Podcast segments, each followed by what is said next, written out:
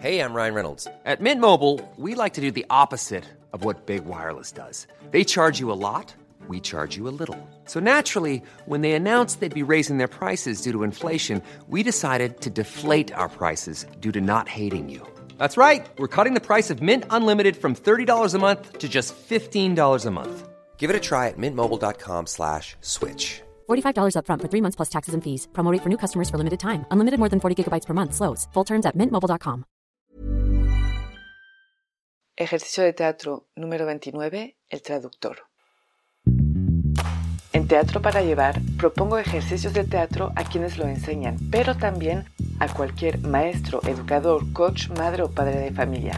Ejercicios para todas las edades que permiten aprender y trabajar en uno mismo de una forma divertida.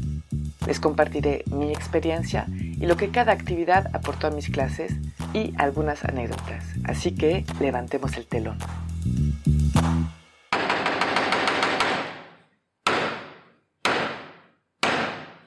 Buenos días.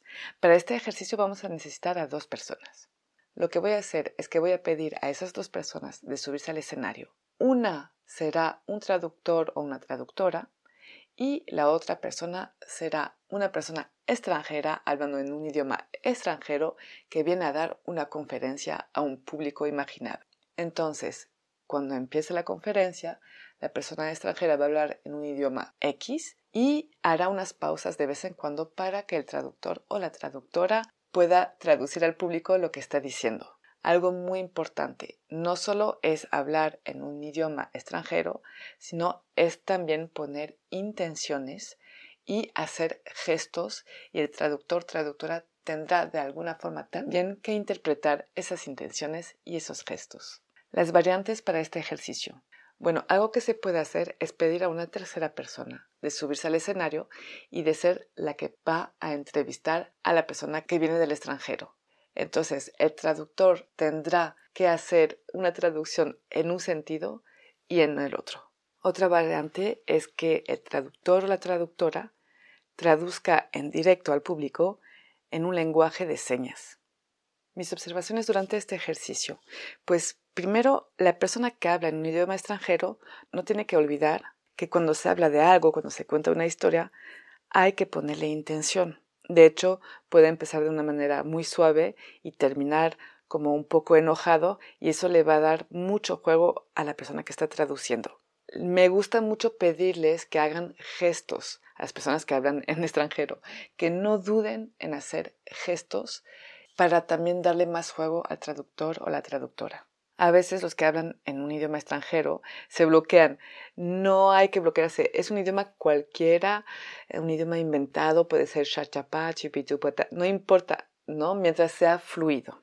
Algo también que pasa mucho es que la persona que está hablando en un idioma extranjero termina por hacer los gestos o las intenciones que está haciendo el traductor o la traductora. Es decir, que sigue la historia que está contando el traductor y la traductora. Al contrario, el que está hablando en un idioma extranjero es el guía y de hecho es bueno que a veces haga algo completamente diferente para provocar al traductor traductora y que busque más recursos. También cuando no saben de qué hablar al momento de hacer la conferencia, se puede proponer un tema. Personalmente no lo hago, no me gusta porque le da tiempo al traductor o la traductora de pensar en qué podría decir o qué podría contar. Y me gusta que sea lo más espontáneo posible. Entonces, este ejercicio es perfecto como improvisación cuando el traductor o la traductora no tiene justamente el tiempo de pensar. Las palabras claves para este ejercicio son la escucha, la observación, la improvisación y la traducción. Disfruten el ejercicio y les digo hasta muy pronto.